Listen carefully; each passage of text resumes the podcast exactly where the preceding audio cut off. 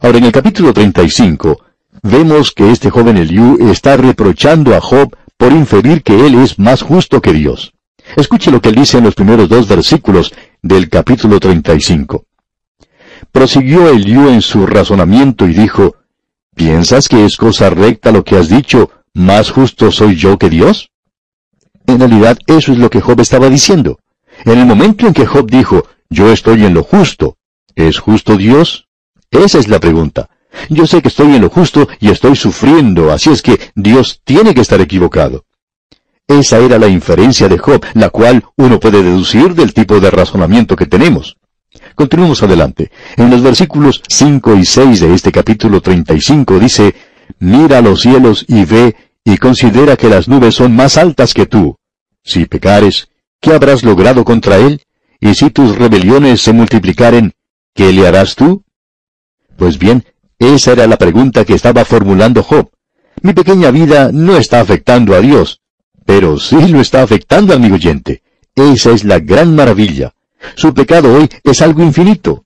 Cuando Abraham pecó, no fue algo de ese momento nada más, sino que aún el día de hoy se pueden ver los resultados en gente que está pagando por eso en la tierra de Palestina. Cuando él tomó a esa mujer egipcia, Agar, ante la sugerencia de Sara, su esposa, tanto Sara como Abraham se equivocaron. Y cuán equivocados estaban. Mire usted ahora, algo que ocurrió hace cuatro mil años todavía se está sintiendo ahora. El pecado es una cosa terrible y afecta a Dios. Ahora en el versículo 8 de este capítulo 35 dice, Al hombre como tú dañará tu impiedad, y al Hijo de hombre aprovechará tu justicia. Usted, amigo oyente, es un testigo. Usted es un predicador, no importa cuál sea su profesión. Ya hemos dicho esto anteriormente. En cierta oportunidad, una madre pidió a su pastor que hablara con su hijo que era un borracho. Un día el pastor vio al muchacho caminando por la calle y que vivía cerca de la iglesia, y al verlo, el pastor le invitó a pasar a su oficina. Estaba tambaleante y casi ni podía estar sentado en la silla. El pastor comenzó a hablarle y le dijo lo ingrato que él era, lo bajo, lo sucio, que era una desgracia para su madre y que estaba destrozando su corazón. Y este muchacho absorbía todo esto sin pestañear.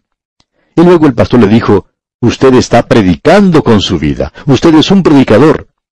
Al oír esto, el muchacho se puso en pie y ya quería golpear al pastor. O sea que el pastor pudo haberle dicho cualquier cosa, haberle llamado de cualquier modo, excepto decirle que era un predicador. Pero amigo oyente, usted es un predicador, y su maldad, su iniquidad, va a hacer sufrir a otra persona. Y su justicia, en cambio, puede ayudar a alguien. Ahora en los versículos 9 y 10 de este capítulo 35 leemos, A causa de la multitud de las violencias claman y se lamentan por el poderío de los grandes. Y ninguno dice, ¿Dónde está Dios mi Hacedor que da cánticos en la noche? Esto es algo maravilloso verdaderamente. Usted puede apreciar que Dios es quien da los cánticos en la noche. El único lugar de felicidad se encuentra en Dios. ¿Ha notado usted alguna vez esa expresión, Bendito sea el Dios y Padre de nuestro Señor Jesucristo? ¿Qué quiere decir esa palabra bendito? Quiere decir feliz. Dios es feliz y Él quiere que nosotros seamos felices también. Cuando Moisés bajó de la cima de la montaña, su rostro resplandecía porque ahora había perdón, ahora había sacrificio por el pecado, y Dios iba a tratar con el hombre en la gracia. Amigo oyente, Juan escribió diciendo, estas cosas os escribimos para que vuestro gozo sea cumplido. Dios es quien da cánticos en la noche. En los clubes nocturnos ellos tienen canciones, pero son cosas tristes, y usted tiene que pagar por eso, y luego al día siguiente usted se levanta con un terrible dolor de cabeza. Es únicamente Dios quien le puede brindar felicidad, y eso es tan importante de aprender para este hombre en el pasado al mismo comienzo. Luego continúa hablando en el capítulo 36. Dios es un gran maestro. Él es el mejor maestro de todos. Se dijo del Señor Jesucristo, jamás hombre alguno ha hablado como este hombre. Él era el mejor maestro de todos. Y ese es el gran valor que tienen los evangelios. Allí podemos apreciar dos cosas. No solo los milagros son importantes, sino que las enseñanzas también lo son. Luego se menciona en ellos su muerte y su resurrección. Ese es el Evangelio. Son hechos, digamos de paso, y en realidad Él era un gran maestro. Y ese es el mensaje que tenemos en el capítulo 36 de Job. Pero entraremos en más detalles cuando analicemos este capítulo en nuestro próximo programa, porque es un gran capítulo.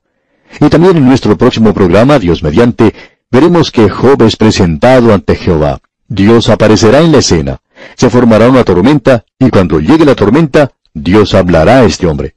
Y es a través de las tormentas de la vida hoy que Dios nos quiere hablar de la paz que existe para usted y para mí, amigo oyente. Ah, amigo oyente, que nosotros no permitamos que las circunstancias se presenten como algo que estorbe entre nuestras almas y nuestro Dios en el día de hoy. Y aquí vamos a detenernos porque nuestro tiempo ha llegado a su fin por este día. Pero confiamos que usted volverá a sintonizar nuestro próximo programa cuando seguiremos considerando otros aspectos en la vida del patriarca Job. Hasta entonces, pues, amigo oyente, que la paz que sólo proviene de Dios sea su más preciada posesión, es nuestra ferviente oración. Nos encontramos hoy en el capítulo 36 del libro de Job y aún nos quedan dos capítulos más que forman el discurso de Eliú que hemos estado considerando. Y luego Dios mismo entrará a tomar parte en esta conversación. Quisiéramos que usted note aquí que nuevamente tomamos este discurso, que es el más largo que se halla en el libro de Job. Eliú, pensamos nosotros, ha llevado el argumento mucho más lejos que ninguno de los otros oradores. Él tenía mayor percepción espiritual que los tres amigos de Job. Y aún así, este no era completo, como podemos ver en este capítulo. En los primeros dos versículos del capítulo 36 leemos, añadió Eliú y dijo, Espérame un poco y te enseñaré, porque todavía tengo razones en defensa de Dios. Ahora él está defendiendo a Dios y él tiene, como la mayoría de nosotros, un conocimiento limitado. Estamos tratando aquí de un Dios infinito, y nosotros no tenemos todas las respuestas. Ese es el mismo problema que mucha gente encuentra hoy. Cierta persona dijo en una ocasión, Yo no puedo creer. El pastor le preguntó, ¿Y qué es lo que no puede creer? ¿Cree que el Señor Jesucristo murió en la cruz? ¿Que resucitó? Y contestó, Yo creo todo eso. Pues bien, prosiguió el pastor, ¿por qué entonces no puede confiar en él?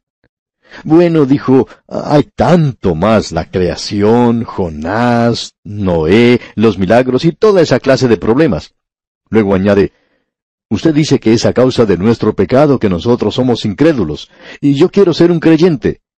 Pues bien, le dijo el pastor, usted está cometiendo un gran pecado, y es este. Está dejando que las cosas que no conoce lo desalienten en relación con las cosas que conoce. Y hay muchas personas, amigo oyente, que están haciendo lo mismo. Si usted conoce lo suficiente como para confiar en Cristo, entonces estas cosas pequeñas se normalizarán por sí mismas. Yo estoy en este instante sentado en una silla.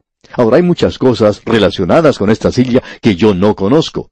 Para comenzar puedo decir que no sé quién la hizo. No conozco ni el nombre de la compañía que la fabricó. No sé mucho acerca de esta silla. No sé qué clase de metal se usó para construirla y tampoco la calidad de plástico que la cubre. Verdaderamente no sé mucho de esta silla, pero amigo oyente, conozco lo suficiente como para sentarme en ella, y confío que ha de sostenerme. Ahora, ¿conoce usted que Cristo murió por usted? ¿Que Él volvió a resucitar? Pues bien, entonces confíe en Él como su Salvador, y entonces todas estas cosas de las cuales ahora tiene dudas se arreglarán por sí mismas. Estamos seguros de eso. Y si fuera necesario para mí saber algo más sobre esta silla, yo creo que me podría enterar. Pero todo lo que necesito saber es suficiente, y es que yo me puedo sentar en ella. Yo conozco muy poco acerca de los aviones, pero me subo a uno de ellos cuando tengo que viajar y me confío al avión.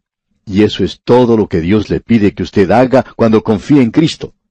Y muchos de nosotros dejamos que lo que no conocemos nos desaliente en cuanto a lo que ya conocemos.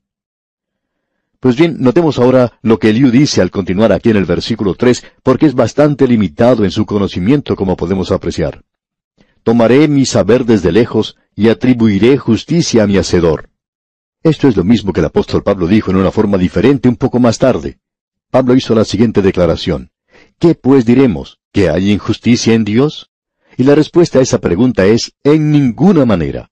Y eso es verdad. Dios es justo en todo lo que hace.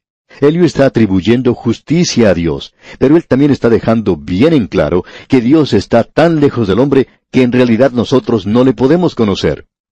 Y hay cierto elemento de verdad en esto a propósito. ¿Qué es lo que en la actualidad nos separa de Dios? Miremos lo que este hombre dice aquí en el versículo 4 de este capítulo 36. Porque de cierto no son mentira mis palabras, contigo está el que es íntegro en sus conceptos. Eso quiere decir que Dios tiene un conocimiento perfecto. Continuemos con los versículos 5 hasta el 7. He aquí que Dios es grande, pero no desestima a nadie. Es poderoso en fuerza de sabiduría. No otorgará vida al impío, pero a los afligidos dará su derecho.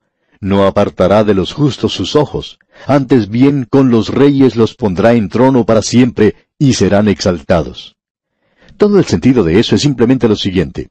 Dios está apartado de nosotros, se está separando de nosotros, y en realidad no podemos comunicarnos con Él debido a eso. Ahora este hombre está equivocado en eso, y esa es la dificultad que tiene mucha gente en la actualidad. Escuchemos lo que el profeta Isaías dijo un poco más tarde sobre lo que separa al hombre de Dios. No es la distancia, no es debido a que Dios es grande y nosotros pequeños, no es porque Él sea infinito y nosotros finitos. Aquí está el problema. Escuchemos lo que dice Isaías allá en el capítulo 59 de su libro, versículos 2 y 3.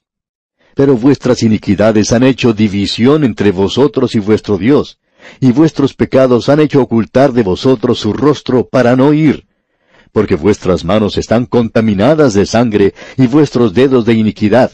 Vuestros labios pronuncian mentiras, habla maldad vuestra lengua. Y él continúa diciendo mucho más. Isaías muestra las diferentes clases de pecados que existe y Dios dice, estas son las cosas que los separan a ustedes de Dios. En el día de hoy, amigo oyente, no hay ninguna razón por la cual usted y yo debamos estar separados de Dios. Aún el problema del pecado ha sido arreglado en el presente, porque hay un solo Dios y un solo mediador entre Dios y los hombres, Jesucristo hombre. Y nosotros podemos llegar por medio de Él a Dios. Es por eso por lo que Job estaba clamando, buscando a alguien que hiciera este contacto por él. Ahora Eliú fue el que estuvo más cerca de todos en llegar a hacer eso, pero no lo pudo hacer. Y esa es la razón por la cual Dios finalmente entra en la conversación con Job, como veremos más adelante. Notemos ahora lo que dicen los versículos 22 y 23, que revelan lo que estamos diciendo. He aquí que Dios es excelso en su poder. ¿Qué enseñador semejante a él? ¿Quién le ha prescrito su camino? ¿Y quién le dirá, has hecho mal? Él no se puede comunicar con Dios, pero lo que está diciendo es, ninguno puede enseñar como Dios enseña. Usted se ha dado cuenta que eso era lo que destacaba al Señor Jesús cuando estuvo aquí en este mundo. Él fue el mejor maestro de todos. Ningún hombre habló como Él habló. Y amigo oyente, las enseñanzas del Señor Jesucristo, aún en la era presente, han sido las enseñanzas más grandes que el mundo haya conocido. Ahora hay muchos que lo están rechazando a Él. Sin embargo, esta misma gente habla de amar al prójimo. Están hablando de misericordia. Están hablando sobre el sermón del monte. Esta gente habla hoy de asimilar muchas de las enseñanzas que él dio.